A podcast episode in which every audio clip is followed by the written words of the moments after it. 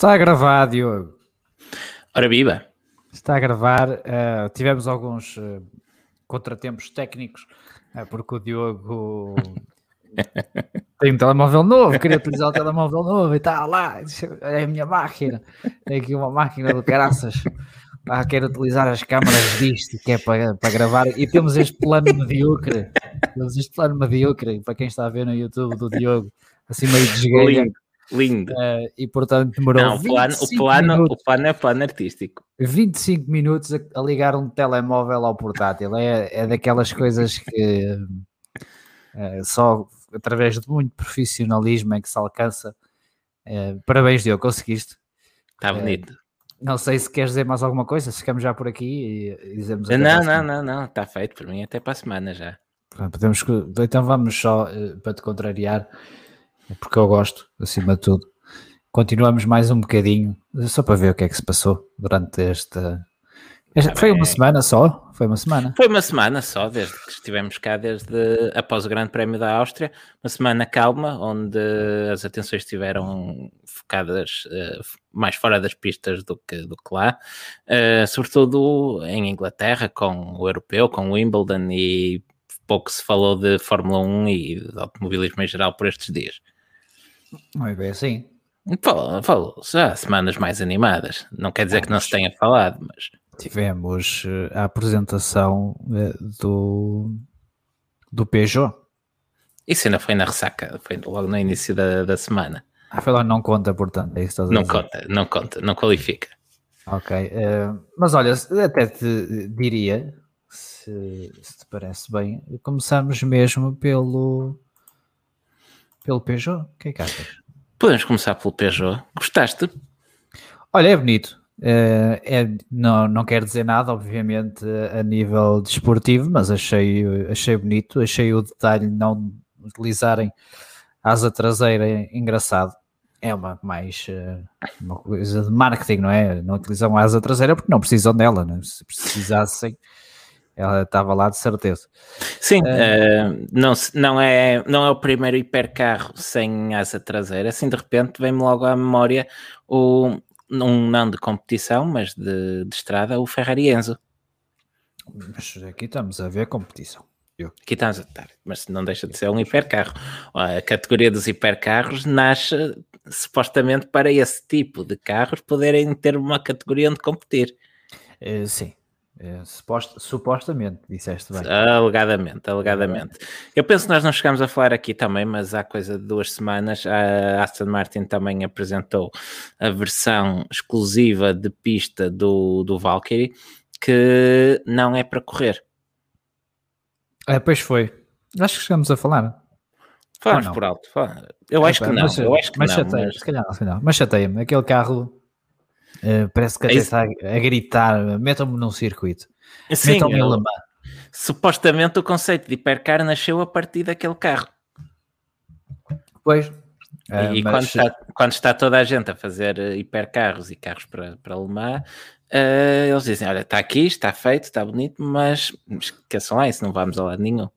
É, mas é curioso que, tal como, tal como o regulamento de hipercar, as coisas foram esmorecendo à medida que, que, o tempo passava, até porque o regulamento teve não sei quantas alterações, foram várias. E algumas por causa de, dos recuos da Aston Martin. Uh, pois, uh, e olha, fica, ficaram sem, sem participar. Mas ainda assim há muitas equipas. Já viste a lista? Não sei se terás visto. Sim, o pelotão não está nada mal composto, está-se a encaminhar para termos uh, uma grelha alemã muito bem composta a partir, sobretudo de 2023. 2022 já terá mais alguns construtores, mas 2023 é que vai ser o ano onde vamos hum. ter uh, uma grelha em força. Sim, nós uh, sabemos que já temos alguns hipercars confirmados. Temos o Toyota, o Glickenhaus e o Bicol uh, em 2021. Depois temos o Alpine, que é uma espécie o, o Bicols, alegadamente. O Bicols, alegadamente, o Bicols eu sim. só acredito quando o vir. Sim, o Bicols é sempre alegadamente. Acho que isso já está implícito, nem é preciso dizer. Uh, e depois temos o Peugeot em 2022, também hipercar. Uh, e o Ferrari uh, chega em 2023, 2023 também. Sim, uh, que é o ano, o ano onde chega também a maior parte dos, dos LMDH. E os LMDH já temos mais confirmações. Temos a Audi, temos a Porsche, temos a Acura Honda, como quiserem chamar. Temos a BMW Motorsport, mas que vai, tal como as outras, vai competir sobretudo no, no IMSA. temos a Alpine, que eventualmente vai passar a, a LMDH, mas a Lotus faz parte agora da, da Alpine, não é? Não, a Lotus está na mão de um grupo chinês, se não me engano. É, é, é que o, o, rumor é que entrará a Alpine uh, ou a Lotus. Mas a Lotus e a Alpine já têm parceria, ou já desenvolveram algumas parcerias uh, há algum tempo. Um, a mais óbvia ainda entre a Lotus Cars e o grupo Renault um, é imedi veio-me imediatamente à cabeça as trocas de mãos da, da equipa de Fórmula 1, mas paralelamente a isso também tivemos uma parceria que em parte não, não deu todos os frutos que era para dar um, durante o desenvolvimento daquilo que veio a ser o A110. Falou-se ou está, esteve previsto um, haver um primo, mas agora está a falar e, e, e, fiquei na dúvida se era Lotus ou a Caterham. Eh, eu penso, eu vou ter que me corrigir porque acho que era com a Caterham e não com a Lotus. Essa, logo, essa parceria. que estavas uh, muito confiante. Estava, estava, estava. Via direito, direito ao muro. Eh, depois temos também já confirmada a Porsche. poderá fazer parceria com, com a Penske, isso aqui na. Poderá, essa, essa não estava já confirmada? Eu acho, ou estava, capaz, eu acho que estava. Se calhar a lista que, já, aqui, a lista acho que até já falámos disso. É possível, é possível. Exatamente. Uh, o novo desde, rumor é desde é também. confirmado uh, em maio. Sim. Uh, o novo rumor é a Ford. a Ford que até pensa pegar no, no GT que tem e tirando-lhe as restrições dava para, para competir com os Hipercar.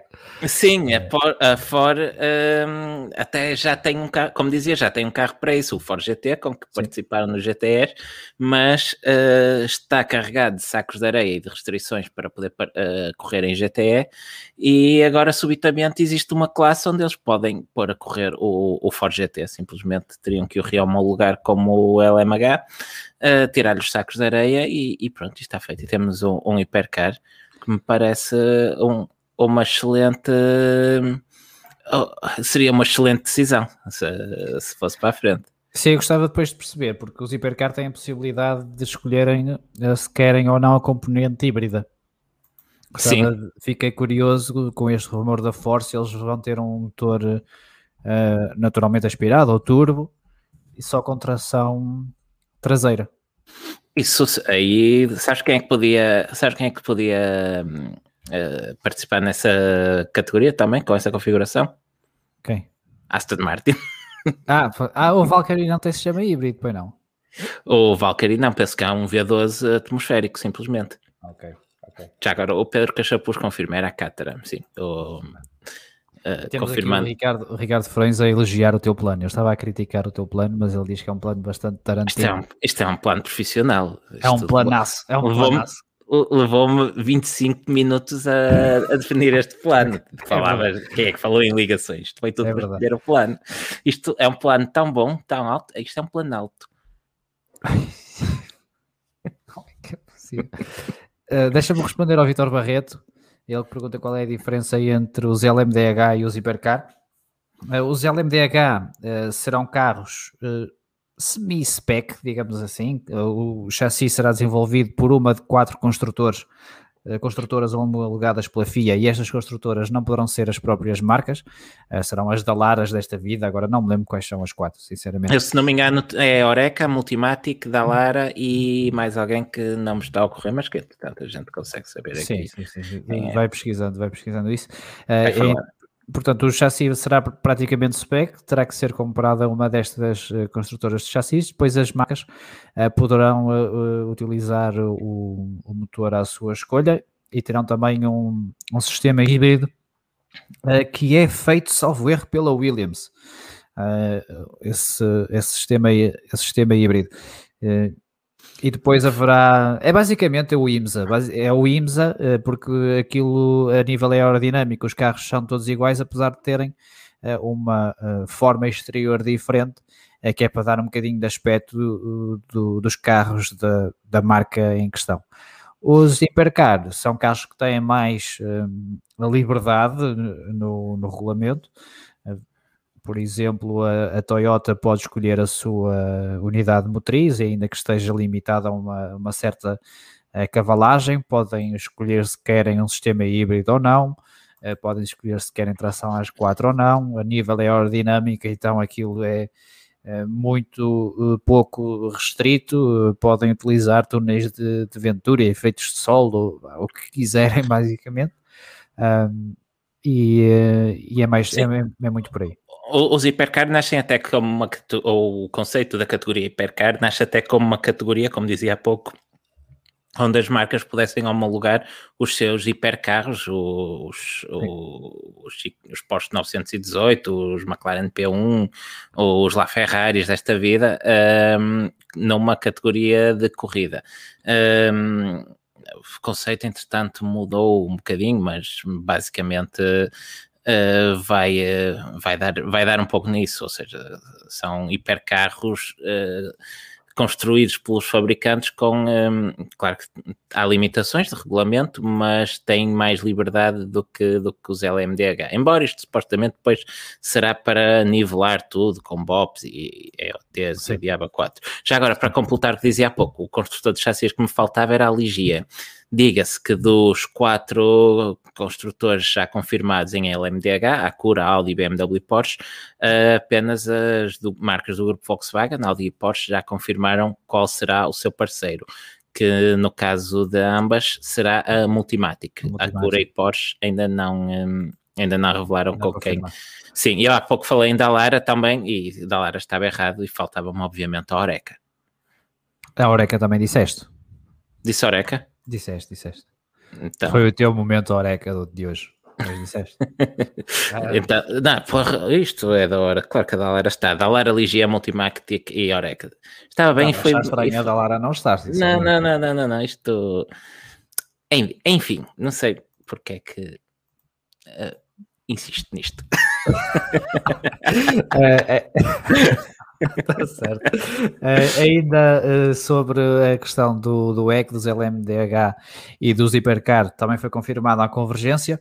Uh, já se sabia que os LMDH poderiam vir à Europa competir nas 24 horas de Le Mans, por exemplo, mas confirmou-se agora também que os hipercar podem ir aos Estados Unidos fazer as 24 horas de Daytona. Isto significa que tanto os hipercar como os LMDH poderão lutar pela tripla coroa da resistência, o que é sempre um, um bónusinho.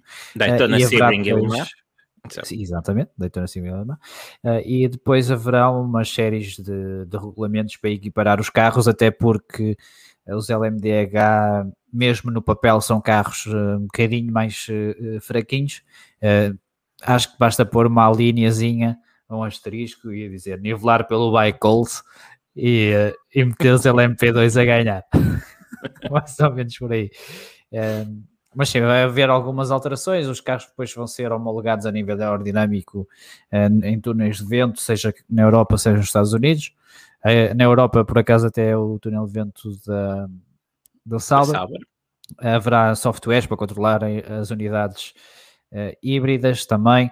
Uh, por exemplo, os carros uh, que têm tração às 4 com a unidade híbrida só poderão utilizar essa, essa tração às 4 a partir de uma certa velocidade. por isso, assim, umas coisas um bocadinho. Sim, um bocadinho 120, 120 km hora em piso seco ou e 60 km, 160 km hora em piso molhado. Uh, já agora há pouco falámos da, da Peugeot e do 9X8, assim se vai chamar o, o hipercar da, da Peugeot. Um, eh, vou só acrescentar que a Peugeot já divulgou, já tinha divulgado anteriormente, não, não foi agora, quem serão uh, as suas duas duplas de piloto, das duas, duas triplas de pilotos uh, que farão parte do, do programa. Um, e ao volante do 9x8 estarão então Paul Di Resta, Kevin Magnussen, Jean-Henrique Verne, Locke Duval, uh, Michael Janssen e Gustavo Menezes, nomes conhecidos da, da, da resistência. Gustavo Menezes do, do nono B? Deve ser. se, calhar, se calhar é outro. Se calhar é, se outro. calhar, se calhar é outro. Uh, queres dar mais alguma nota sobre aqui a questão do hipercar, do Peugeot? Tá não, apenas acho que hum, quando for para homologar LMH no, no, do outro lado do charco e LMDH deste lado, quando for para fazer o equilíbrio, que vamos ter muitas notícias. Vamos, uh, a quantidade de construtores que estão confirmados, vamos ver uh, muita política isso, muita discussão uh, em torno da, do da procura do equilíbrio. Se no IMSA já Sim, agora imagina com Europa e América ao barulho e com 7 ou 8 construtores. Pois, vai ser vai ser giro, digamos assim. É, Avançamos para, para a Fórmula 1. Vamos até à Fórmula 1.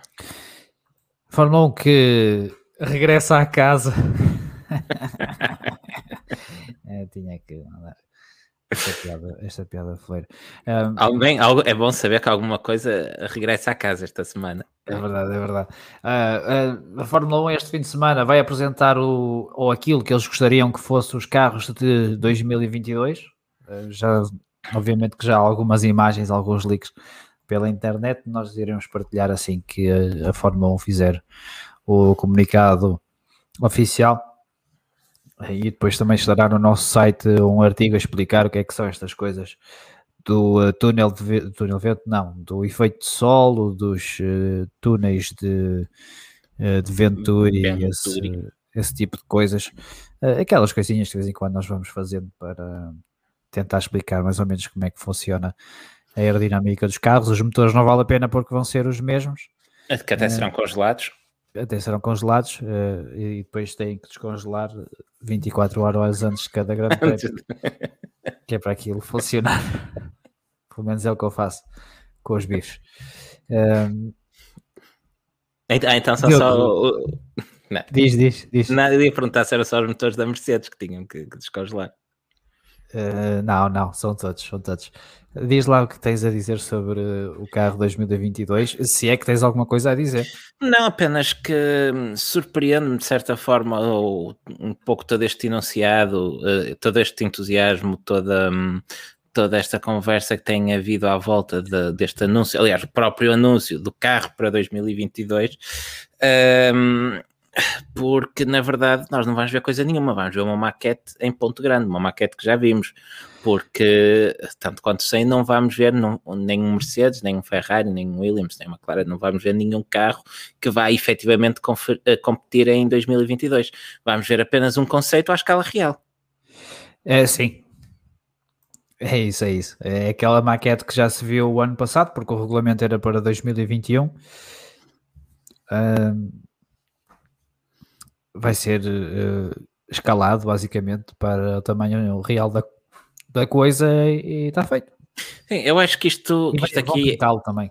Eu acho que isto aqui é o lado americano da Liberty a, a puxar uh, a coisa, um, porque nós na NASCAR ou na IndyCar, que são fórmulas spec, que, uh, onde é utilizado um chassi base igual para todos, temos esse tipo de, de, apresentações. Tivemos ainda este ano na NASCAR, por exemplo, a apresentação do. Uh, como é que se vai chamar? A Next Generation para o ano?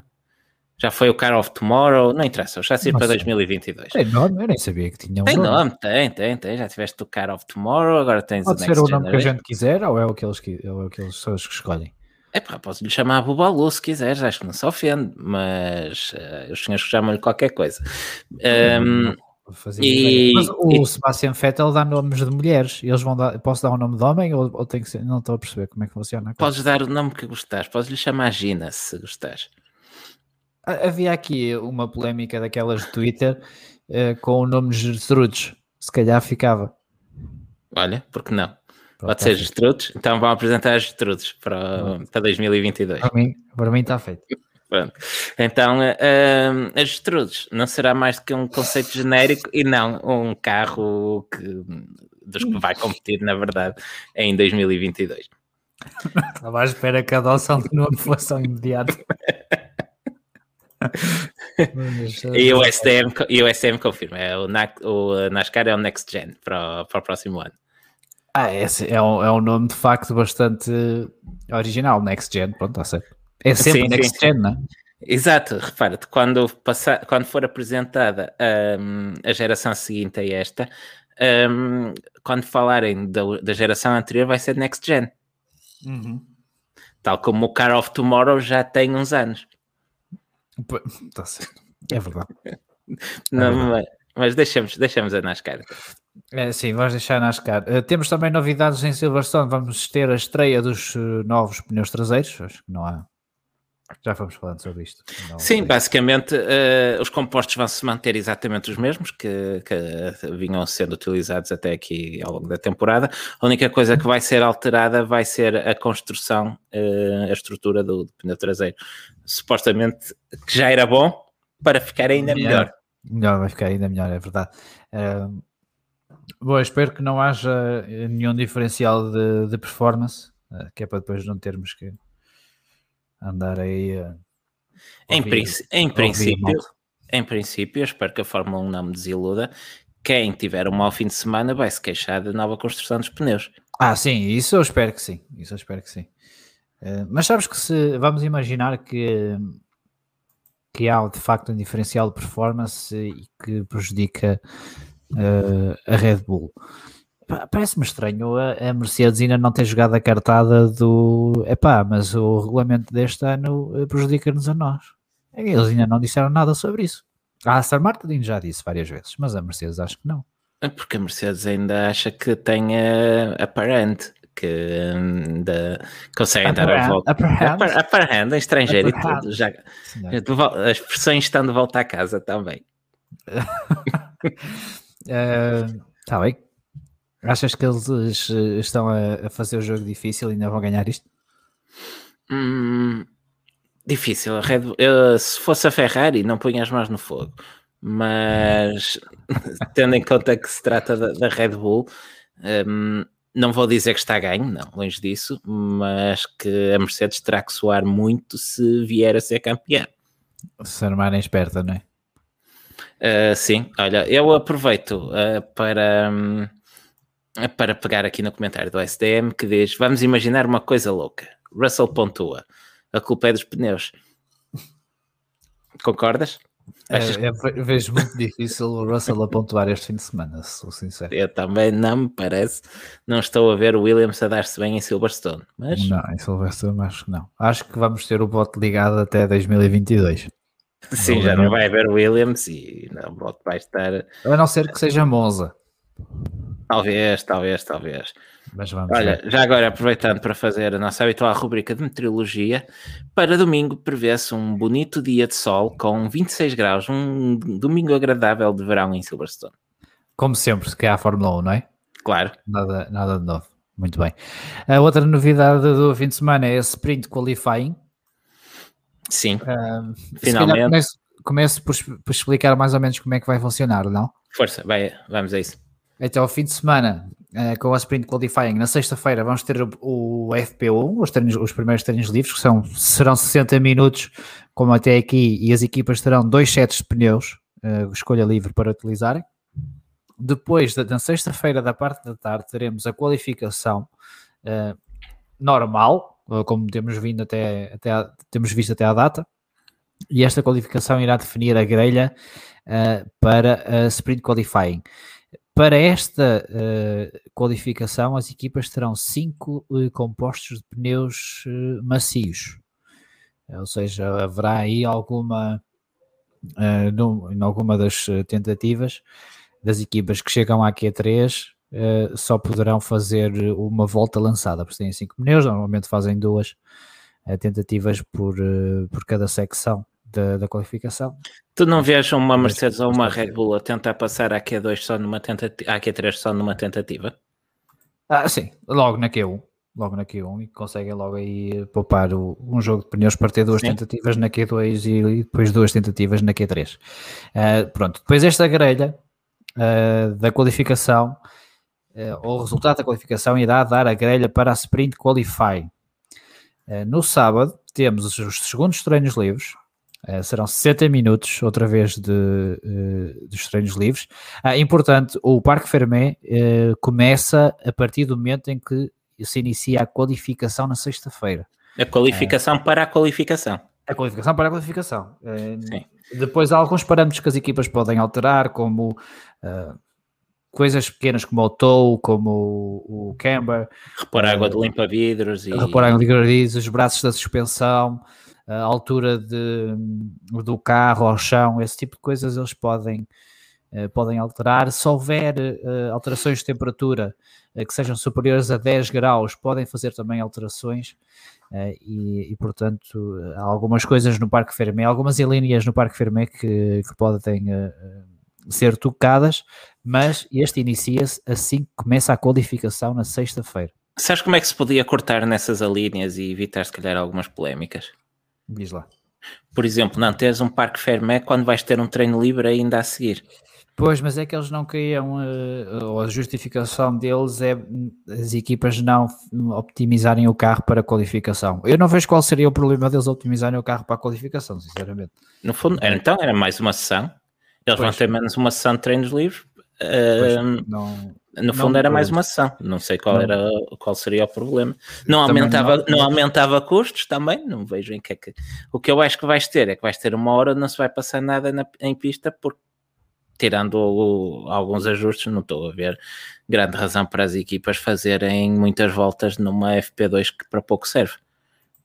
Pois é, é possível que não tenha grande interesse, a não ser que seja para perceber como funcionam os pneus se de facto os tentares rasgar, é porque afinal de contas é uma sprint qualifying. E podem ou terão que perceber que tipo de táticas implementar não só na corrida, mas na sprint qualifying. Porque a sprint qualifying uh, tu tens uh, uh, dois conjuntos de, de, pneus que podes utilizar, escolha livre, mas não é obrigatório parar. Podes parar, mas não é não é obrigatório. Olha, uma pergunta que eu não confirmei antes de vir para aqui. Esses dois sets de pneus são macios, médios? A escolha livre. Escolha, podes usar quaisquer dois sets. É sim. E se tiveres, e se, e se tiveres dois furos? Não era para vir para aqui fazer esse tipo de perguntas, como é óbvio. Tá, com a escolha livre, pá, tens um furo, metes um, um pneu médio ou uma coisa. Uma coisa assim, o, o, o, o sobressalente. O excelente. é por aí, é por aí. Uh, a Sprint Qualifying vai ser uma corrida, uh, como disse, escolha livre de pneus, tem dois sets para a corrida, uma corrida será de 100 km, entendo que será mais ou menos uh, meia hora. Esta corrida vai definir a grelha para a corrida e terá pontuação 3, 2, 1, são apenas os, os pontos atribuídos ao primeiro, segundo e terceiro classificado, e o vencedor da Sprint Qualifying será considerado como tendo a pole position. Eu, sei, eu sei que tens uma, um nozinho na garganta por causa disto, diz lá. Também, também, também. E queria perguntar porque é que se a Sprint Qualifying conta pontos para, para o campeonato, vale pontos para o campeonato, porque é que as restantes qualificações não valem tão bem se afinal isto é uma qualificação e o vencedor até fica com a pole position? Uh, já www.todd.fia.com É para aí que tu queres endereçar essa, essa pergunta. Ou massi.m.f1.com também podes. Tá bem, tá bem. Também podes mandar, mandar para aí se quiseres. Olha, e já agora, qual é a tua expectativa para a corrida? O que é que. Deixa, deixa-me acabar, deixa-me só acabar, deixa-me só acabar aqui uma coisa que é importante. Tô, tá, ora, não há uma É boa, Diogo, isto é uma coisa boa. Não ah, há tá. regra de pneus na Q2.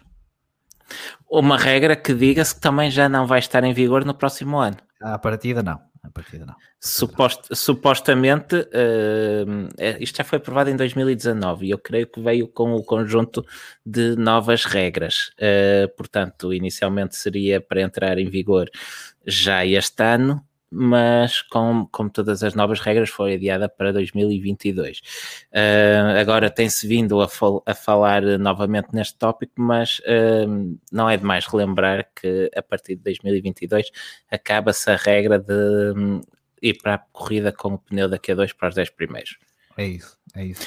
E que é sem dúvida o ponto mais positivo para mim da, da sprint qualifying. Já lá vamos, já lá vamos, tem calma. Um só para terminar, o domingo a corrida é, é, normal e as equipas escolhem entre os dois pneus, os dois sets de pneus que ainda, que ainda lhe, lhe sobra. Uh, mesmo só aqui para terminar esta questão da Sprint Qualifying, o formato a correr bem eh, não será implementado em todos os grandes prémios, será implementado em alguns grandes prémios específicos que depois a FIA ou a Fórmula 1 ou a FOM ou quem quer que seja, o senhor do bigode, ah, não, já, não é, já, não, já, não é, já não é, já não é, escolha para, para fazer a Sprint Qualifying. Estavas Eles, a perguntar expectativas, né? Desculpa, só, o Ross Brown eh, falava até em arranjarem assim, um nome pomposo para esses fins de semana, umas corridas especiais, uma espécie de grandes slams, como tens no ténis, uh, o Roland Garros, o Open da Austrália, dos Estados Unidos e o Wimbledon, e eles terem assim quatro corridas históricas ou que paguem muito. Uh, para terem esse, esse título especial e terem este, estes fins de semana. É isso. Isso gostas ou não? O que é que te parece? Já vamos, eu fiz a pergunta primeiro. O que é que eu acho aqui do, do Spirit Codifying? Ah, pá, sinceramente, estou a, a, manter uma mente aberta sobre, sobre o assunto. Uh, há aqui uma questão Uh, sobretudo por causa da, da perdermos já de imediato a regra da Q2 para mim é, é logo um ponto uh, bastante interessante. Uh, depois termos a possibilidade de, se calhar, porque não sabemos como é que as equipas vão abordar a Sprint Qualifying, mas temos meia horinha de, de, pilotos a puxar pelos carros ao limite, pode ser interessante também.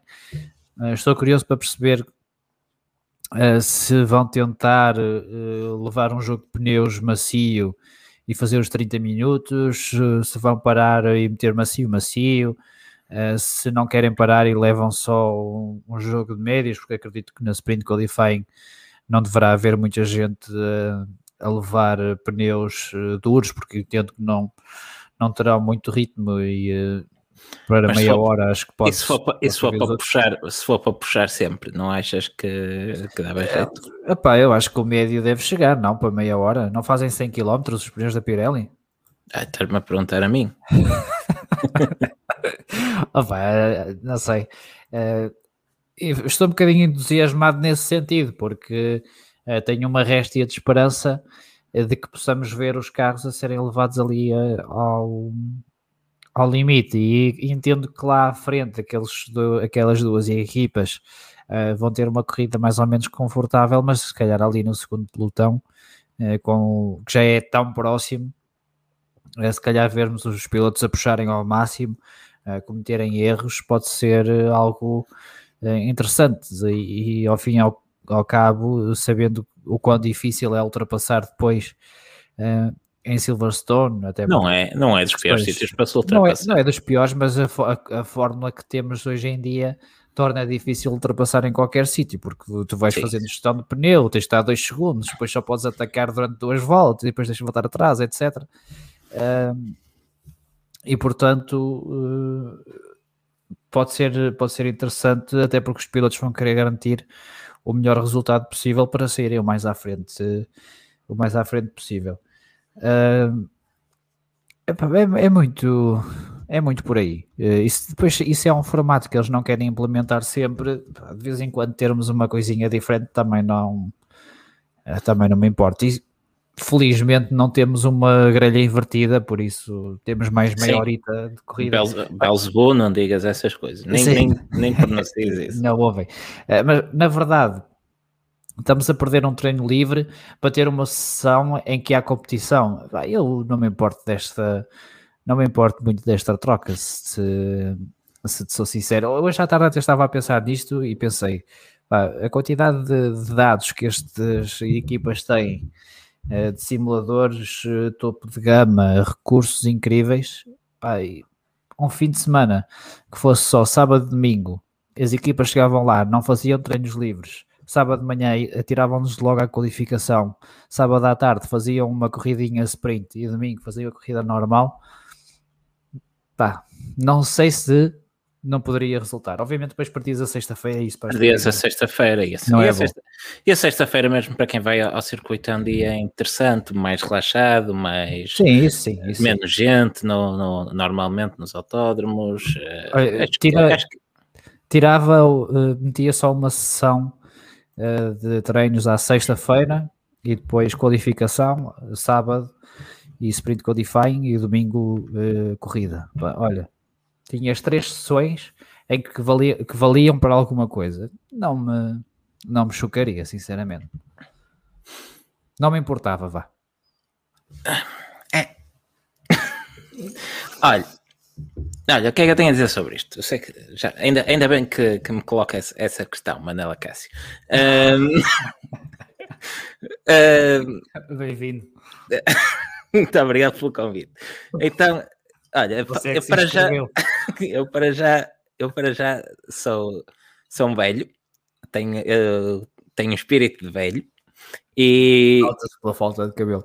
Claro, exatamente, porque não, resta, não haja dúvidas. Um, e como tal, eu estou aqui preparadinho para na segunda-feira dizer: eu bem vos avisei que isto era uma treta, isto não tem jeito nenhum, estas modernices, estas modernices não tem jeito nenhum. Por isso, eu estou aqui para, para ser do contra. Ainda assim, deixo um, um bocadinho, um bocadinho de espírito aberto, porque gosto do conceito de podermos ter carros a puxar a fundo durante. Hum, Nem te lembraste disso, só durante a corrida. Não, não, não, não. Isso é a única coisa que eu vejo que possa ser interessante. Mas o que eu gostava era que existissem condições para que pudéssemos ter uma corrida de hora e meia ao domingo onde isso acontecesse como já aconteceu, ah, um, porque é giro vê-los realmente a fundo o tempo todo. Se não há pneus para fazer uma corrida uh, inteira a fundo, que ao menos no, no sábado isso possa acontecer.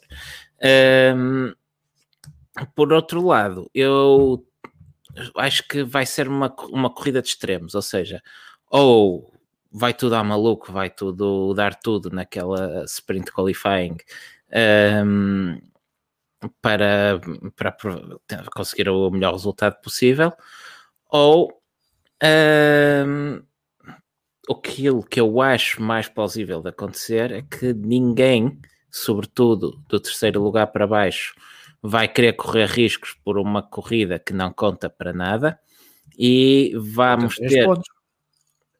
Está bem, tu estás a ver um Aston Martin, um McLaren ou até uma Ferrari a, a, em condições de, de, de, terem alguma hipótese de lutar por esses três pontos. Não, mas se calhar comprometer-lhes a corrida de domingo também lhe chateia. Está bem, mas podes comprometer mais a corrida se bateres durante a qualificação. Não? É isso, não. Eles batem pouco hoje em dia. Eu. Pois, então se arriscarem pouco, mais, menos batem ainda. Mas isso para mim é um ponto a favor. Epá, eles que arrisquem, lamento, eu lamento imenso, Mas... vão ter que andar atrás do, do prejuízo. Porque assim, os engenheiros vão querer isso que tu estás a dizer, que, se, andem ali ligeirinhos, uh, controlados. Uh, mas tu estás a ver um piloto uh, que é ultrapassado e depois fica-se fica para trás, à esperinha se calhar pensa que entre ser sétimo ou oitavo, a partir da corrida que conta, que lhe pode valer pontos em sétimo ou oitavo, não há assim tanta diferença. Se calhar pensa, eu consigo recuperar isto no arranque. Está bem. Mas mete, é... por exemplo, na posição uh, de um Sérgio Pérez, que tem qualificado mal. É uma Mas, oportunidade para ele. Isso, isso, isso é a segunda parte uh, do, do, meu raciocínio, que se vai que segunda-feira vai estar aqui a dizer que eu tinha razão. Uh, é a segunda parte do meu raciocínio. As grandes, os grandes beneficiados e que sim que nos podem dar uma luta interessante são a Red Bull e a Mercedes. Um, que ainda assim, se calhar será mais entre os segundos pilotos a tentarem chegar mais à frente possível e do que propriamente entre os uh, chefes de fila, porque eu, numa luta tão próxima, é verdade que um ponto conta muito, mas como um, um sábio disse aqui há coisa de um mês, isto na verdade não é um sprint, é uma maratona. e se calhar mais vale aproveitar, perder um ponto no sábado e não comprometer logo à partida 25 no domingo. Está uh, bem. Por outro lado, só para acabar, quem eu acho que possa sair mais prejudicado são justamente aquelas equipas do topo do segundo pelotão, uma McLaren, uma Ferrari, que pudesse ter a qualificar bem numa segunda linha, por exemplo, como ainda o Holanda conseguiu na Áustria no segundo lugar, que dificilmente conseguirá manter essa boa qualificação até à corrida, porque em corrida uh, será mais fácil. Um, Mercedes e Red Bull recuperarem de eventuais erros no, na qualificação, onde a margem de erro é, é menor. Sim, mas repara que o, o ritmo de, de, qualificação entre o segundo pelotão e o pelotão da frente uh, é mais pequeno do que o ritmo de, de corrida. Uh, a, difer a, diferença, porque tanto a Mercedes como a Red Bull fazem uma gestão de pneus muito melhor do que todas as outras equipas. É, por isso, se calhar durante estes, destes 30 minutos, talvez esteja a ser demasiado otimista, mas... Não, acho, que é, acho que é muito, se fosse 10 voltas. 10, 10 minutos só. 10 minutos, é talvez 10. Não, não derreter. Tá, ter se calhar os carros a puxarem, não sei. É, será, diz, diz, será mais difícil. Dizem fontes que o Lando Norris, na volta de qualificação da, da Áustria, que perde a pole porque já tinha derretido os pneus ao final daquela volta a fundo. Pá, acontece. Quem nunca, não é? Mas, pá, ainda assim, apesar do, do, meu espírito velho do Restelo, digo experimento, estou, também estou curioso para ver o que é que vai sair dali. Uh, mas não estou particularmente entusiasmado pelo formato e, duvido que vá vingar. Mas cá estaremos segunda para, para, para comentar e ver o que é que, o que, é que isto deu. Estaremos, Manuel Cássio. Ainda por cima, ainda por cima, a, Liberty, como eu estou do contra, foi marcar a primeira sprint qualifying para um sábado, onde eu tenho um batizado. Só vou poder ver ah. isto à noite.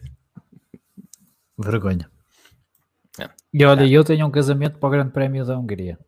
Então, já falei, já falei com o noivo, disse, pá, uh, casamentos ao domingo, para já,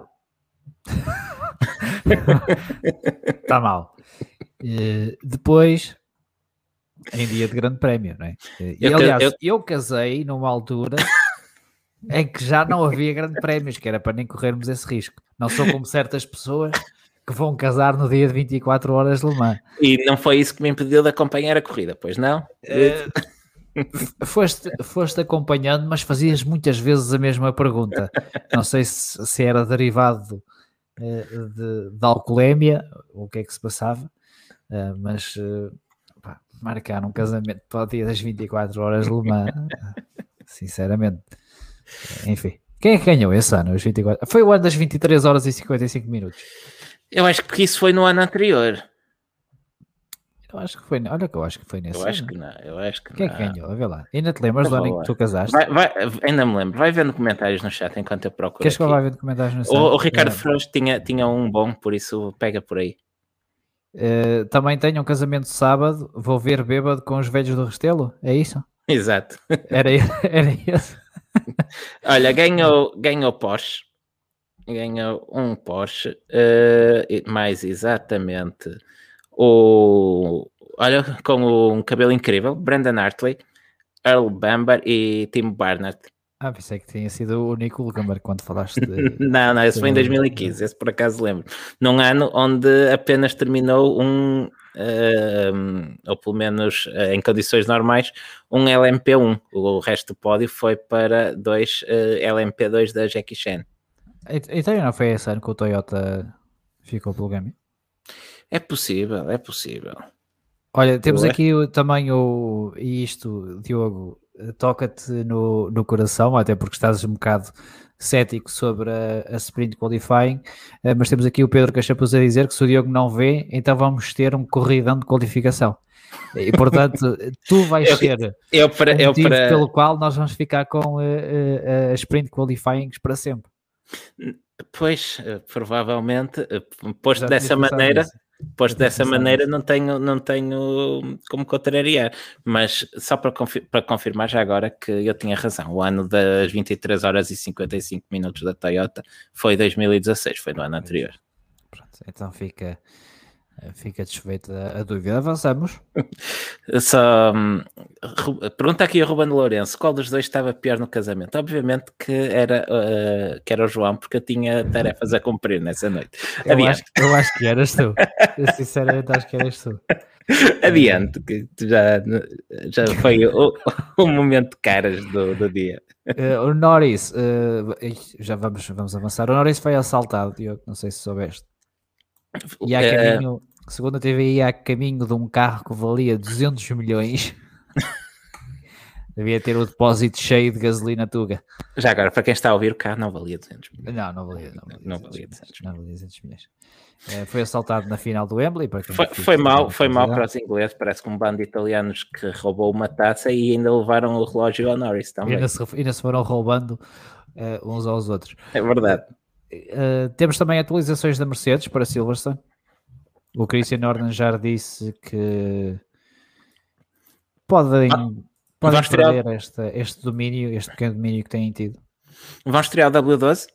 Vão estrear o W12, é verdade. Uh, o, o, famoso W12 finalmente, uh, isto devido a atrasos com a pandemia de Covid-19. Foi devido uh, à falta com, de chips. E com o cargueiro que ficou preso no, no canal de Suez. Suez? Era Suez, não é? Suez, Suez. Suez. finalmente vamos ter o, o W12 que, que eu espero ver desde, desde o início do, do campeonato. Não me ah, surpreende, não, desculpa, não me surpreende Isso. nada que, que, a Mercedes domine em Silverstone. Aliás, se olharmos um bocadinho para, para o historial daquilo que tem sido o Grande Prémio da Grã-Bretanha dos últimos anos, a Mercedes vence todas as corridas de 2013, exceto uma, 2018, onde um, Sebastian Vettel venceu para, para a Ferrari em casa deles. Ah, pois foi. Bom, é emprestada. Sim. O Airbnb deles. certo. O Airbnb deles. Olha, tenho aqui uma série de perguntas uh, para colocarmos no ar sobre o Grande Prémio de Silverstone. Uh, uma ideia que eu roubei ao Race Fans. é, que é uma espécie de o que é que poderemos esperar do, do Grande Prémio de Silverstone? Começava, começava pela Alpine. Uh, o Ocon vai ter um novo chassis achas que voltará a estar perto de Fernando Alonso? Eu ouvi dizer, uh, sinceramente, depois pesquisei e não encontrei muita informação. Uh, vi dados, mas os dados não apontavam para, para esta diferença, ou pelo menos não apontavam para uma diferença tão exagerada. que o, o carro do Ocon tinha menos 10 km hora de velocidade de ponta. Eu fui vendo dados e e de facto tem sido constantemente mais lento que o carro do Alonso, mas o máximo que eu vi foi 5 km por hora. Ainda o Ocon, assim. O Ocon é menos aerodinâmico que o Alonso. Sim, ele fica com a cabeça mais para fora. É mais alto. fica a cabeça mais para fora. O que é que achas? É. Vamos voltar a ter o Ocon a, a bom nível ou agora que assinou o contrato? Sim, eu espero, eu espero ele, ele, já pode gastar os milhões do contrato e agora pode voltar ao nível do início da temporada. Achas que sim? Eu acho que sim, o que é que te parece? Eh, pode ser também, eu, eu concordo. Uh, Daniel Ricciardo. Olha, eu acho que o, que o Ricardo pode ser um dos beneficiados pela, pela qualificação de corrida. Um, porque. a corrida de qualificação. ah, é sprint qualifying, para mim é qualificação de corrida. Ah, uh, desculpe, peço, peço imensa desculpa. Mas o inglês não é claramente a minha primeira língua. Mas. O, o upper hand. Upper, upper hand. Um, o Daniel Ricciardo tem estado bem em corrida. Um, talvez um furo ainda abaixo do Norris, mas acho que não está, sobretudo nas últimas corridas, não tem estado tão mal como como, como alguma imprensa parece fazer crer. O Norris está num momento fantástico e isso ajuda a, a, realçar mais as dificuldades do Daniel Ricciardo, mas ainda na Áustria, na segunda corrida da Áustria, um, o Ricardo faz uma corrida de recuperação onde o grande calcanhar deles, daqueles foi, já não foi a primeira vez este ano, a qualificação. Um, Tá, andando ele a fazer boas corridas de recuperação, parece-me que será uma ótima oportunidade para ele recuperar lugares durante a qualificação e hum, se calhar será um dos que pode ultrapassar, para não ser a monotonia que eu prevejo. E, e aí sim partir mais próximo do Norris e teremos um, um tira-teimas. Nada, nada a apontar. Uh, achas que a McLaren continuará líder do segundo pelotão? Hum, tenho dúvidas. Silverstone não me parece um, um circuito tão favorável ao MCL 35M como o Spielberg. Quem é que apostarias como terceira melhor equipa? Aproveitando o lanço Ferrari. Ferrari, estamos, estamos, estamos com fé. Por causa Parece... da Itália até ganho o europeu? Exato, eles não se bem em Inglaterra. pronto, pronto, está bem, está bem. Uh, não esperas uma gracinha, por exemplo, da Aston Martin ou da Alpine? Hum, só se chover. Só se chover, está bem. Uh, Williams, pontos? Não. Só na licença? Só na licença. Só na licença. Uh, e a grande incógnita que sempre que vamos a Silverstone, os pneus chegarão ou não ao fim? Eu vou apostar que vamos ter arrebentamentos de pneus este fim de semana. Até porque para a corrida as equipas terão apenas dois sets de pneus novos. Olha, é uma boa sondagem para chega, né? é uma boa sondagem para lançarmos no Twitter. Vai haver arrebentamentos de pneus este fim de semana? uh, força, estás à vontade. uh, mas sim, uh, nos últimos tempos tivemos em 2020, 2017 e 2013. Foram os anos que tiveram mais, mais problemas. agora vamos ver o que acontece em 2021. A construção é de pneus para pneus traseiros mas normalmente o que rebenta em Silverstone é o pneu dianteiro esquerdo e esse não é não é novo, ou pelo menos não é novo em comparação com os traseiros, é novo em comparação com os do, os do ano passado, que curiosamente não chegaram ao fim. Uh, mais alguma coisa sobre Silverstone, Diogo, que queiras uh, dizer? Uh, não, não tenho nada a acrescentar. Não. Só... Espero que esteja bom tempo, que levem protetor solar. Estar. Vai estar, vai estar. É só então relembrar a nossa barraquinha do tarot para Silverstone. Tu disseste Hamilton, Bottas, Verstappen. Não sei se queres manter. Mantenho, mantenho e, e até digo mais: Hamilton ganha a Sprint Qualifying. Muito bem, muito bem. Olha, boa, vou, vou ter que adicionar aqui também o vencedor da Sprint Qualifying. Uh, eu meti Hamilton, Verstappen e Russell. Não sei se estava bem, se estava com algum problema uh, psicológico, mas, mas meti o Russell no pod. Uh, ah, foi por causa daquela minha teoria do uh, aponta as estrelas que é chegar à lua, né? Já assim. tinhas bebido qualquer coisa, de ah, certeza. Tá bem. E o vencedor da Sprint Qualifying vou pôr um Valtteri Bottas. Mas pôr um Bottas? Vou pôr um Bottas. O que é que tens a dizer sobre isso? Olha, o rapaz até não tem estado mal. Eh, se calhar eh, não, era, é uma boa oportunidade, lá está. O Hamilton em modo de minimizar estragos e ele aproveita. Pronto, está feito. Bottas, a vencedor da Sprint Qualifying. Um, temos aqui mais um tema que de facto ainda não há muito a explorar, até porque praticamente nenhuma notícia saiu cá para fora, a não ser alguns comentários do Warner e do Toto Wolff, que é sobre os novos motores. Uh, o Christian Horner diz que uh, quer barulho, mas sem descurar o ambiente, como é óbvio, enquanto que o Toto Wolff espera uma maior eletrificação. O que é que te parece destas opções, Diogo? Qual é que tu queres? Eu gosto de barulho. Tu gostas de barulho porque é o que estás habituado a fazer, mas uh, estamos a falar Também. de motores agora. Pronto, quero motores que façam barulho. Está certo. Uh, e a nível ambiental? A nível ambiental, a Fórmula 1 já dá um excelente contributo um, com o desenvolvimento de tecnologia e era bom até porque eu continuo a achar que vamos ter motores de combustão interna durante mais um, uns anos. Eu arriscava que um, 10 a 20 anos eles ainda vão andar aí.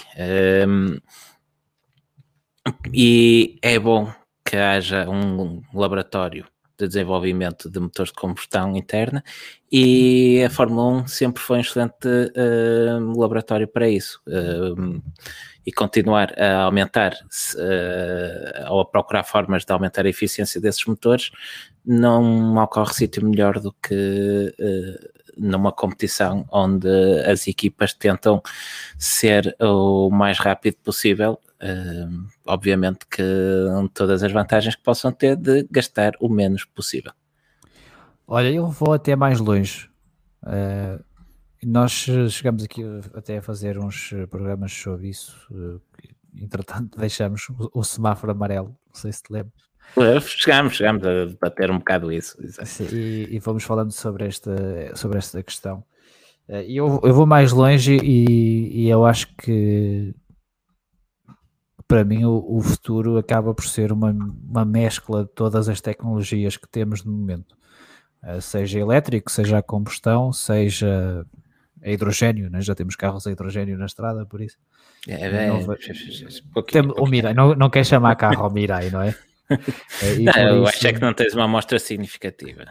Sim, mas isso é, isso é como tudo, nunca se Adiante. Não, não, vamos, não, vamos, não vamos ter essa discussão agora. Não, é, mas acho que uh, a nível ambiental acho que é preciso eh, trabalhar se calhar o combustível em vez do motor em si. Eu acho que a Fórmula 1 é a plataforma ideal para isso e é algo com que a Fórmula 1 já se comprometeu até. As marcas têm esta, sobretudo as marcas alemãs, esta necessidade de limparem a sua imagem e falar sempre na eletrificação. A cada cinco palavras que dizem, seis é a palavra eletrificação. Vá-se lá saber muito bem porquê. Não é propriamente uma questão de se preocuparem com o ambiente, é porque acham que é bonito, uh, até porque se preocupassem com o ambiente. Uh, e se eu fosse agora abrir, se calhar, o site da Mercedes, não tinha 20 SUVs disponíveis com, com motores a combustão, é, digo eu. Portanto, acho que não é, para eles não é uma questão ambiental, é uma questão de limparem a sua imagenzinha e por isso é que muitas delas eh, estão noutra fórmula é, que, que usa baterias. É, eu acho que o futuro, como estava a dizer, será uma mistura de, de várias coisas. Se calhar para o movimento urbano vamos ter mais eletrificação, até para termos cidades com qualidade de ar melhor, mas distâncias de longo, longas, acredito que continuaremos a ter, se calhar até mais, para os mais de 20 anos que se dizias, ou se calhar nunca acabarão até, uh, os carros a, a, combustão. E para mim faz sentido que a Fórmula 1 até continue com um sistema uh, semelhante ao que tem. Não me importa, apesar de gostar de, do tipo de tecnologia, de perdermos o MGUH, mas acho que vamos continuar a ter motores híbridos eh, gostava que fossem levantadas as restrições ao consumo de, eh, de combustível, desde que este combustível passe a ser sustentável, seja, passe a ser sintético, por exemplo. Uh, que faça um bocadinho mais de barulho. Nunca, Sim, porque... nunca foi algo que me. Pá, se a corrida for boa, eu acho que não, não iria reparar no barulho, mas se fizer um bocadinho mais de barulho, até para o impacto para de quem vai ao circuito ser um bocadinho pois, maior. Era aí que eu ia chegar. É que a Fórmula 1 uh, não se pode esquecer que, para além de sempre ter sido uma montra em um laboratório tecnológico, também é e sempre foi um espetáculo. Um espetáculo. Sim. Uh, e eu acho que se a Fórmula 1 abdicar completamente da componente espetáculo só para agradar às relações públicas da, das marcas, que no longo prazo que poderá, poderá ser o, não digo o seu fim, mas que poderá custar uh, adeptos. Porque basta, basta ver o impacto que ainda hoje causa quando um V10, um Fórmula 1 com um V10 ou um V12 faz à estrada, e visto ainda o, o, o, ano passado o impacto que teve a demonstração do Alonso com o R25 em Abu Dhabi, ficou tudo assombrado com, com aquele carro. Pois, mas nós, aqui a Fórmula 1, por exemplo, se, se fosse retirar o turbo uh, e não tivesse o limite de, das rotações, já teria muito mais barulho nestes carros. Sim, eu acho que bastava retirar o limite de rotações. A Sim, partir do momento em que eles estão limitados ao combustível, é pá, ou conseguem retirar, extrair o máximo possível desse combustível, lá está, a procura pela eficiência, ou então andam mais devagar. É por aí, é por aí. Por isso, estou curioso. Eh, eu acho que a Fórmula 1 eh, nunca foi das marcas, nunca se deveria vergar às marcas. Acho que isso até é, uma, é algo novo eh, que, que a FIA gosta muito de, de apelar às marcas e às construtoras mas acho que a Fórmula 1 nunca deveria ser sobre, sobre as marcas e para as marcas. Acho que os privados, eh, as equipas chamadas privadas, teria, deveriam ter muito a dizer na, na Fórmula 1, até porque acabaram por ser elas a, a desenvolver. A, fa a fazer da, da, Fórmula 1 que ela é hoje. Sim. Uh, e portanto, eu gostava que houvesse também esse foco um bocadinho mais na, nos independentes. E depois as marcas que façam motores uh, e que façam que quiserem. As pessoas, a partir do momento que tiverem boas corridas, não querem saber quem, é quem ganha. Até porque a maior parte das pessoas tem pilotos preferidos, não tem uh, marcas. Haverá, É obviamente, quem tenha marcas. italianos. Sim, sim, sim, a não ser que seja os tifosi. Mas isso a Ferrari nunca, nunca sairia, independentemente do foco. Uh, pá, e pronto, é, é isso. Acho que seria interessante termos os motores que façam um bocadinho mais barulho, mas obviamente sem descurar o fator ambiental, mas há várias formas de o fazer e não tem que ser tudo pela eletrificação. Até porque se for para a eletrificação, pá, vamos fazer Fórmula E está feito. Não vamos estar aqui agora a ter duas fórmulas elétricas, né? não Sim, sim. Uh, olha, o, o, Carlos Lopes pergunta uh, reabastecimentos, e isto é algo que também já falámos aqui algumas vezes e que sei que temos opiniões diferentes. Eu, por exemplo, sou a favor da reintrodução dos reabastecimentos, até pela componente estratégica que eu gosto bastante. Um, e penso que não estou errado se disser que tu és contra o regresso dos reabastecimentos. Uh, sim, pá, pá, porque acho que ia tirar muitas das lutas em pista e, e, tornar o desporto ainda mais tático, uh, sobretudo nos dias de hoje em que há tantos dados, tantos dados. Se vais, se vais meter reabastecimentos, acho que ias ter a maior parte das ultrapassagens nas boxes. Não, eu, é acho, eu, eu, acho, eu acho que íamos poder ter carros a lutar mais no limite, mais leves. Um, o facto de termos carros com pesos diferentes em pista poderia originar mais ultrapassagens. Ainda assim, prefiro carros ultrapassar por estarem em estratégias diferentes do que por terem DRS. isso também é verdade. Isso também é verdade. Em princípio, não teremos DRS para 2022. Sim, sim, sim. Ele vai estar lá, ele está no regulamento, mas está guardado para o caso, é, de, dos, dos, regulamentos, dos novos regulamentos falharem completamente no seu objetivo principal, que é facilitar as ultrapassagens. E então, nesse caso, lá volta o, o DRS aquece que, que vai entrar.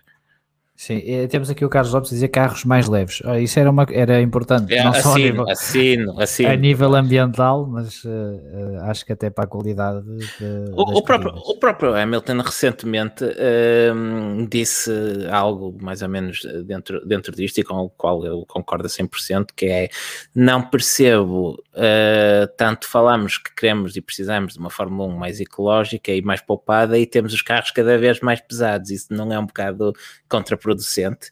E eu digo, é Luís, é sim senhor, tens toda a razão. Vem, vem falar, vem falar. Falou, falou bem, falou bem. Falaste muito bem, falaste muito bem. Uh, Pá, acho que é isto dos motores, não sei se queres adicionar mais alguma coisa. Não, não, e, e ainda não necessariamente a Silverstone, mas já que falámos de novidades de Silverstone, esquecemos-nos há pouco de, de, falar de uma não notícia um, ou um não acontecimento que é a apresentação de, ou a confirmação de George, uh, George Bottas, George Russell como segundo piloto da Mercedes para 2022. Já veio dizer que isso não vai acontecer em Silverstone e, e pronto uh, aparentemente a indefinição na Mercedes vai continuar mais algum tempo. Uh, eles dizem que querem anunciar até ao, ao verão e portanto Diogo até... O Bottas, o Bottas também quer a situação resolvida uh, a, a, situação resolvida até ao, ao verão, embora não, não, sei até que ponto que o, será possível. o Bottas... Exato. Uh, portanto Diogo eu propunha-te um tarô das cadeiras Vamos ao nosso tarot das cadeiras, então. Queres fazer um tarot das cadeiras? Fazemos alternado, então. Assim, rapidinho, para acabar, que isto já, e... vai, já, já, vai longo. E quem acertar paga o outro uma francesinha, o que é que te parece? Eu acho que já me deve estar a dever uma francinha de qualquer coisa, mas... Eu acho que não. Se for dos jogos de pádel, eu tenho ganho sempre, por isso não. daí não é de certeza. Então, do olha, podes... Do karting também não. Podes começar, podes começar uh, pela Asa, então, que eu faço a Williams a seguir. Então, mas e não dizes os teus dados? Digo também, pois Pá, mania de complicar. Anda lá. eu é que estou a complicar. Tá certo. Anda lá. É, para mim é fácil. Na AS vamos ter Nikita Mazepin. Sim. Ao lado de Schwartzman. É isso. Começa assim? Assim. Começa assim russo. porque, eu, Só eu acho. Tudo russo na AS começa assim, porque eu até vou fazer copy-paste do teu, porque eu acho exatamente o mesmo. Pronto, olha, estás a ver. Uh, Williams, começas tu. Começo eu agora, então eu acho que na Williams vamos ter Latifi e isto pode ser já um spoiler mais para a frente, Russell. Russell na Williams ainda? A aposto, mesma dupla para 2022? Aposto que uma das exigências do, do Hamilton para renovar contrato foi ter Bottas como segundo piloto. Não. E, É. ah, já agora, o- o- já que estávamos a falar de, de rumores, o- não foi o. Eu já não me recordo se foi o Christian Horner ou o Helmut Marko, mas um deles veio dizer que, que se a Mercedes não coloca o Russell num carro deles para o ano, que se calhar ainda o iam buscar. Eu ia buscar, pois foi, pois foi. Foi o Helmut Marko. Foi o, Foi o Marco, não foi? E Mas já ele agora, disse- colocavam no onde? Ah, Eu entendo que seria ao lado do Max, não? Dispensavam o Pérez depois do ano que, que ele está a fazer para a equipa. Opá, não faço, não faço a mínima ideia. Não faço a mínima ideia. Eles iam pôr lá o Russell para quê? Para lutar com o Max? Opa. Mas sabes o que é que ele disse para além disso? Não. Que é algo que ele vê tão pouco uh, provável de acontecer que ele só está à espera que a Mercedes confirme o Russell. Ah, Então não vais partilhar da minha opinião. Na, não, não vou no partilhar da tua opinião e vou jogar aqui, se calhar, até o meu primeiro joker na Williams, eh, que vai ter como eh, dupla de pilotos Bottas e, E Thor Cabelo da Fórmula 1. Hulkenberg. E com o Hulkenberg. Não, eu estou E contigo. Hulkenberg. No caso da minha previsão do Russell falhar, eu estou, cont- eu estou contigo. Acredito que se o Bottas sair da Mercedes, que irá para a Williams e, e até acho que assentava bem lá. Acho que seria bom para ambas as partes. Também já falámos disso aqui. Ahm, mas a partir daí, esquece. O, o Latifi é um dos principais financiadores da equipa. O eu também gosto do rapaz, mas enquanto Fórmula 1 está acabado. Williams, Bottas e Nico Hulkenberg. Sou eu, outra vez. És tu, Alfa, és tu, és tu. Estou aqui, então, já- na Alfa Romeo, ter Mick Schumacher fácil. ao lado de Piastri.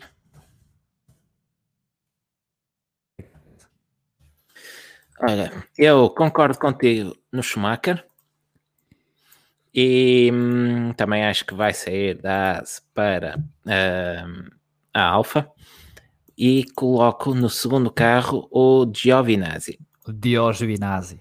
Giovinazzi. Acho que, acho que ainda assim hum, eles não vão querer abordar um ano, complet, um ano completamente novo com novos carros, com dois pilotos, eh, um rookie e outro com pouca experiência, que ainda por cima na, na Estes AS carros têm muitas peças de compra. Pá. dizia eu, mas que, que não vão querer eh, colocar do- praticamente dois rookies num ano tão importante. Giovinazzi ainda assim já tem alguns anos de Fórmula 1, conhece a casa, é italiano, o que a Alfa Romeo, sei que um dos lugares que é da Sauber eh, e o outro que é da Ferrari, seria Mick Schumacher com o lugar da Ferrari, e, mas acredito que a própria Sauber, para agradar ao seu naming sponsor, que mantivesse eh, Giovinazzi. Giovinazzi não vende Stelvios. Ele- Ninguém consegue vender aquilo, sinceramente. Ninguém. Uh, Alpha Tauri. Alpha Tauri. E hum, esta hum, para mim, Ah, di- diz, diz já o, o óbvio, porque Pierre Gasly, o uh, PRS também acho que o PRS continua. acho que não vão dispensar o principal modelo e acredito que vão promover o Yuri Vips. É pá, sabes que. Sabes que esta é difícil, esta, esta é difícil, porque eu não me importava de escrever aqui o Yuri Vips também, eh, mas acho que o, o acordo com a Honda vai falar mais alto e vamos ter a mesma dupla. Não, eu acho que sem dúvida Tsunoda está lá por causa, por causa da onda. Aliás, tu já viste que como o Helmut Marko anda muito calado em relação a Tsunoda? Ele tem dito, ou não, o Franz Tost é que tem dito que em princípio continua. Está bem, mas se a casa-mãe disser que não é para continuar, ele não continua.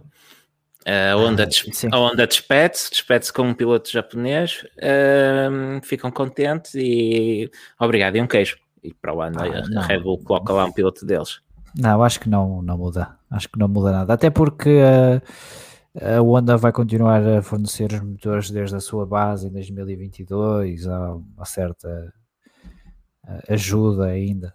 Portanto, acho que acho que, acho que não deve mudar. Uh, depois Olha, temos três diria- equipas que. Diz, diz. Uh, sim, sim, acho que ias dizer mesmo que eu, por isso acho que as próximas três não têm ciência nenhuma. Aliás, as próximas quatro. Sim, a McLaren também. Portanto, a Ferrari, Alpine e Aston Martin estamos e McLaren estamos de acordo, vão manter as duplas do próximo ano, Sim. todos eles têm contrato. Portanto, Leclerc e Sainz na Ferrari, Alonso e Ocon na Alpine, Vettel e Stroll na Aston Martin. Aliás, Stroll não tem contrato para o próximo ano, mas eu ponho as minhas fichas todas vamos, em como ele está na, na, Aston Martin. Vamos e... Eu ouvi dizer que ele conhece o dono. já, já se cruzaram num, naquelas festas de Natal das, das empresas. Sim, sim. Um, e a McLaren também será para manter Ricardo e, e Norris. Red Bull? Sou eu, és tu? Ora bem, eu falei no, no Tsunoda, não, tu falaste no Tsunoda, eu falei no Vips, já não sei. É, pode ser tu.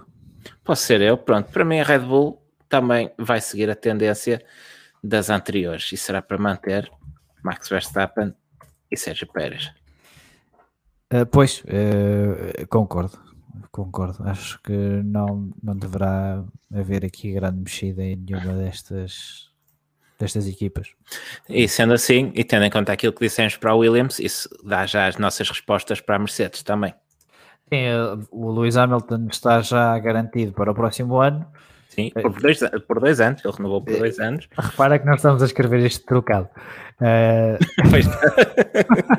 eu li o que tu escreveste no teu nome e automaticamente fiz o contrário. Fiz o contrário. Uh, Lewis Hamilton para mim e, e George Russell. Sim, então eu sendo, sou da opinião que a continuidade de Bottas na Mercedes seria, foi exigência de, de Hamilton para continuar, por isso uh, acredito que vamos ter uma dupla Hamilton-Bottas. E está feito. Está feito, até despachamos okay. isso mais ou menos num tempo decente. Pronto, já agora só uma palavrinha para, para o próximo fim de semana. O que é que temos? Temos Fórmula 1.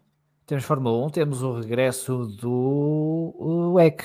Só ver, temos a Fórmula temos, 2 temos também. Monza, temos Monza, o WEC, 6 horas de Monza. É isso. Vamos ter Fórmula... Olha, isto até foi... Ainda bem que falas na Fórmula 2, porque antes de fechar nós temos que falar disto.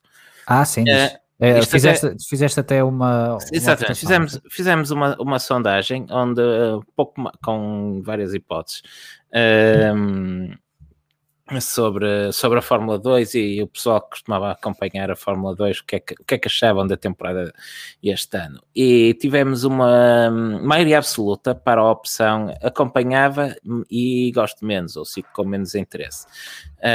Um, porque a verdade é que este formato, pelo menos para o público parece não resultar muito bem este formato, onde temos corridas de dois em dois meses e depois são três corridas no fim de semana. Uh, eu nem sei como é que está o campeonato, sinceramente. Olha, por acaso vi hoje o campeonato é liderado pelo Guanizu. Bom, e depois já... temos o Piastri, salvo erro, e em terceiro o Schwarzman. Nós tivemos um, Fórmula 2 em Baku, uh, 6 de junho. Antes disso, tínhamos tido no Mónaco, que tem aqui um intervalo normal, a 22 de maio, e antes do Mónaco, tínhamos tido em março, dois de 28 de março para 22 de maio, quase dois meses de intervalo. E agora tivemos quase mês e meio, de 6 de junho para 12 de julho, que é quando voltamos a ter agora em Silverstone, e depois vamos estar uh, mais dois meses à espera outra vez de Fórmula 2. Só a 12 de setembro é que a Fórmula 2 regressa em Monza. E, é. e depois temos aquela regra confusa que a qualificação dita a ordem de partida é para a última corrida do fim de semana. Uh, Sim, eles qualificam à sexta-feira para, para, para uma corrida que é no domingo. E pelo meio tem outras duas corridas. É, e pelo meio tem duas corridas com grelhas invertidas. A primeira Exato. inverte a grelha da qualificação, a segunda inverte a grelha da primeira. Inverte é uma... os 10 primeiros, não inverte a grelha toda. Os 10 primeiros, os 10 primeiros. Sim, por isso é assim uma salganhada estes fins de semana de, de Fórmula 2 e falo por mim, o, o, meu interesse e a regularidade com que acompanho um, o, campe, o campeonato esmereceu um pouco, que é pena porque não deixam de ser boas corridas, não deixa de ser um campeonato interessantíssimo. Uh, estão lá uh, as estrelas do futuro e hum, eu penso que a Fórmula 2 merecia ser melhor tratada pela, pela FIA. Sim, totalmente de acordo. Uh, o formato é, não é que seja confuso, mas é muito estranho. Uh, depois tens quatro sessões, sessões uh, que contam e contam bastante. Depois, se tiveres um problema imagina na qualificação, epá, já tens três corridas estragadas praticamente. Epá, não, não, não gosto. E, depois, e essa questão que estavas a falar de, das corridas serem muito espaçadas, é? se pelo menos ainda fosse uh, começar pá, no Bahrein e fazer seis fins de semana seguidos com a Fórmula 1 e depois começava a Fórmula 3, alguma coisa assim parecida. Agora é intercalar, é, é muito difícil. Eles, de... quase, eles quase podiam fazer o campeonato de abertura e o, campeonato de clausura, como fazem na, na, na, América do Sul no futebol. Sim, sim é, mas é, é e, e, acho que é, é um, bocadinho, um bocadinho estranho. Depois diz, até diz aqui o Pedro Cachapuxa, isto não prejudica os pilotos. Eu acho que, eu, eu acho que sim. sim. É, ter tanto tempo parado. É, nem tu, o off-season, eles têm off-seasons ou entre corridas, espaços entre corridas que são quase off-seasons, não é? Sim, sim, é... sim. O ano passado tiveste a última corrida em, em, dezembro, se não me engano, e o campeonato foi retomado em março. Tiveste na prática três meses parado e tem intervalos de dois meses aqui este, durante, durante o campeonato. Um, ah, e para além olha, da questão. Diz, diz. Não, acaba, acaba. Ia, ia dizer que o pretexto, supostamente, para termos este formato este ano, teria a ver com a redução de custos e o impacto que isso teve na, na pandemia. Para um campeonato que tem as equipas todas baseadas na Europa, vamos correr no Bahrein, na Rússia, na Arábia Saudita, em Abu Dhabi e ainda vamos a Baku. Pois é. Se calhar não faria mais sentido que ainda, ainda que tivéssemos um Bahrein e um Abu Dhabi. Um, ehm, não fazer, não termos depois sete ou oito corridas em Espanha, França, Inglaterra, Itália, Áustria, Portugal, uh, Hungria, e tinha assim de repente disse sete nomes, mais esses dois tens nove, uh, e ainda se arranjava mais, mais qualquer coisa. Olha, já que vão ao Abu Dhabi, podem fazer também com a Arábia Saudita, que fica em caminho. Mas... Sim, sim. Uh, não percebo, não percebo Uh, acredito que tenha sido feito com boas intenções, mas acho que tem prejudicado um bocadinho o, o, a Fórmula 2 e a Fórmula 3. E sabes que esta terceira corrida basicamente foi, foi colocada para porque havia ali um espaço morto no fim de semana e eles tinham que meter ali uma corridinha para, para entreter a malta. É, para os promotores eh, poderem vender o, os bilhetes ao preço que vendem. Basicamente. Basicamente é isso acho que é, precisa de ser reformulado. Uh, se não forem as, eh, as, três corridas, pelo menos o espaçamento entre elas. Uh, mas, não, mas acho que mesmo as três corridas é necessário. É necessário porque estamos a falar de um campeonato que é muito competitivo e tu tens um problema à sexta-feira que te pode estragar um campeonato inteiro. E acho que isso seria de uma injustiça, de uma injustiça incrível. Por exemplo, quem tem tido um, um campeonato bastante mau é o Christian Lundgaard. Ele tem Sim. tido uns azares eh, e eu diria que se calhar o Christian Lundgaard para mim era o favorito a ganhar o campeonato este ano, eh, mas ele tem tido alguns azares e depois aquilo estraga-lhe completamente o fim de semana. E o fim de semana são três corridas, ah, são os 25 pontos do domingo, eh, mais não sei quantos pontos, mais 25 do, do sábado, né? porque acho que são 12 pontos, ou o que é que é. Já nem Sim. sei a pontuação, vê lá, já nem sei a pontuação. Mas a pontuação é, é a mesma do, dos outros anos, acho que isso não alterou. São 12 pontos, portanto, não é para o vencedor das sprints. 15. 15, 30 pontos, vê lá. Mais 2 para a volta mais rápida, mais 4 para a pole. É, é, são muitos pontos eh, que podes perder por um azar, e acho que, acho que isso deveria ser deveria ser revisto. E depois também se queres ir para a Fórmula 1, tens que ir por este método. Não, é? não Sim. Tens, não tens muito mais, mas isso se calhar até seria uma boa discussão para outra altura, porque senão vamos ficar.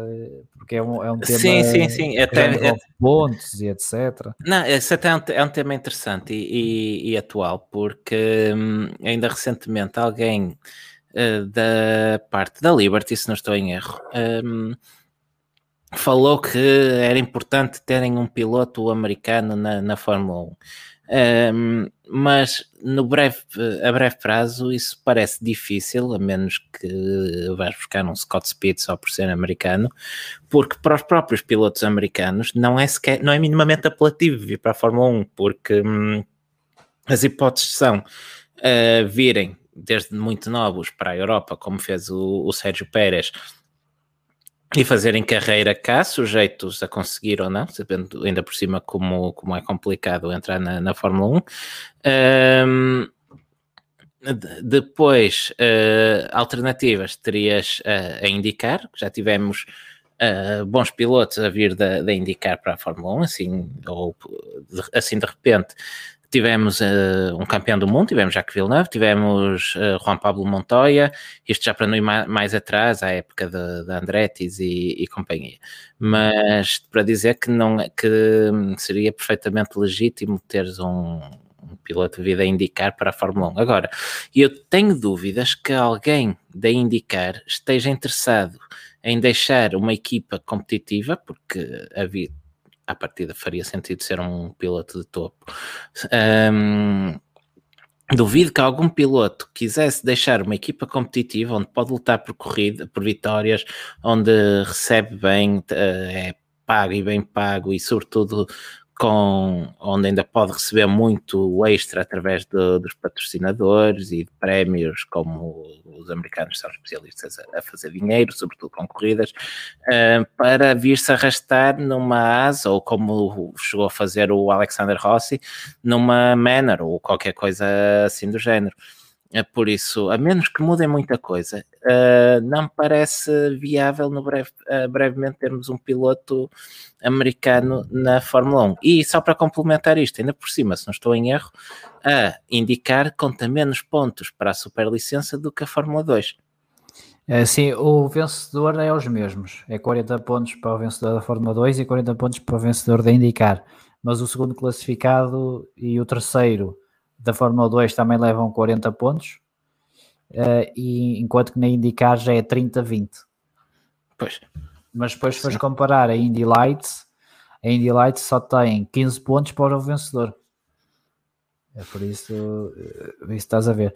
E, uh, e se és campeão de, de, do IMSA, levas só 18 pontos na, para a licença. Sim, o IMSA, por exemplo, que é um, um, campeonato muito mais competitivo do que um Super GT, por exemplo, ou com o DTM, uh, eh, ou que, pá, várias outras coisas, e, e, no entanto o IMSA tem menos pontos do que uh, a Fórmula Renault, uh, do que a Fórmula 3 asiática, do que a Super Fórmula, uma série de, de coisas. Mesmo se fores campeão do WEC LMP1, tens hum. menos pontos do que a Fórmula 2.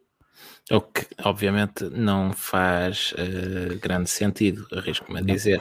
Olha, eu estava aqui a olhar para a carreira do Alexander Rossi e do Alexander Rossi em particular, porque foi o, o último piloto uh, norte-americano a correr na, na Fórmula 1 em 2015 pela Manor, como, como referi, fez cinco corridas, não conseguiu qualquer ponto. Uh, ele que teve um percurso interessante nas Fórmulas Júnior, venceu uh, a Fórmula BMW nas Américas e, e a final mundial. No, no, mesmo ano, em 2008, depois veio para a Europa, foi terceiro classificado nas World Series by Renault, foi segundo classificado na GP2 no mesmo ano, onde correu pela, onde fez as corridas pela Manor, e depois disso um, rumou aos Estados Unidos, já, já foi segundo classificado, segundo e terceiro classificado em anos diferentes na IndyCar, é regularmente pela top 10, disputa o IMSA também, pá, por isso, que apelo é que um piloto destes teria para voltar para a Fórmula 1? Pois, aí estava aqui a ver uma nota, é, o, não significa que sendo campeão da IndyCar, não significa que tenhas os 40 pontos. Eh, este, eh, este vencedor, digamos assim, no campeonato indicar para a Fórmula 1 só em circuitos homologados pela FIA. Ou seja, tinhas que acertar uh, as tuas vitórias em circuitos que fossem homologados pela. Epa. Olha, essa nuance desconhecia completamente. Eu estou a, a, descobrir, estou a descobrir agora. Não sei se será, será que ser tudo do grade uh, One, ah, acredito que não, acho que pode ser outra, outros graus de, de homologação. Só, só, se ganhares em Mas... Indianápolis e, e, no Cota é que, que, que é que consegues tens, os pontos. Tens três uh, de, de, grau 1, tens uh, três, tens Indianápolis, tens o Hard Rock Stadium Circuit em, no, em Miami Gardens e tens. Isso, isso é o circuito de Miami que, vai, que ainda está em construção. É, é possível, mas já está homologado. É, portanto, ainda nem existe. Estou, estou a dizer o que está no, no, na lista da FIA do, do grau 1. Depois do grau 2, aí sim já tens eh, bastante. Basicamente, Portugal tem o mesmo número de grau 1 do que os Estados Unidos. É verdade. Se tirares, se tirares o Miami Gardens, obviamente. Um... Nós temos dois. Olha, diz aqui o, o, Luís Silva: pode ser que agora com o budget cap as equipas não dependam tanto de pay drivers e os acessos sejam mais baseados na meritocracia. Isso parece-me difícil por, uh, por duas razões. Primeiro, porque com o sistema atual, desde que foi implementada a superlicença, o percurso está de tal modo estrangulado para obrigar a escadinha Fórmula 3, Fórmula 2, Fórmula 1, uh, o que à partida já limita o, o número de pilotos uh, que poderão eventualmente aceder, como por outro lado as próprias equipas têm academias e têm os seus pilotos e um, limita muito uh, a quem estiver fora de uma academia de, de, um construtor o acesso à Fórmula 1. A alternativa até agora tem sido uh, pagando e mesmo havendo hum, uh, as equipas se calhar não tendo tantas necessidades financeiras, quem tem dinheiro, quem tem mais dinheiro pode pagar mais, como é o caso de um Latifi ou de um, ou de um Mazepin, não serve de nada, uh, ninguém, ninguém diria numa equipa de fundo da tabela, dificilmente poderia negar esse, esse dinheiro. Pois, até porque o que vai mudar é a porcentagem eh, de, daquilo que é financiado pelos pilotos, não é? Sim, Agora tens o budget cap, se calhar o Latifi contribuía com 50%, agora passa a contribuir com 80%.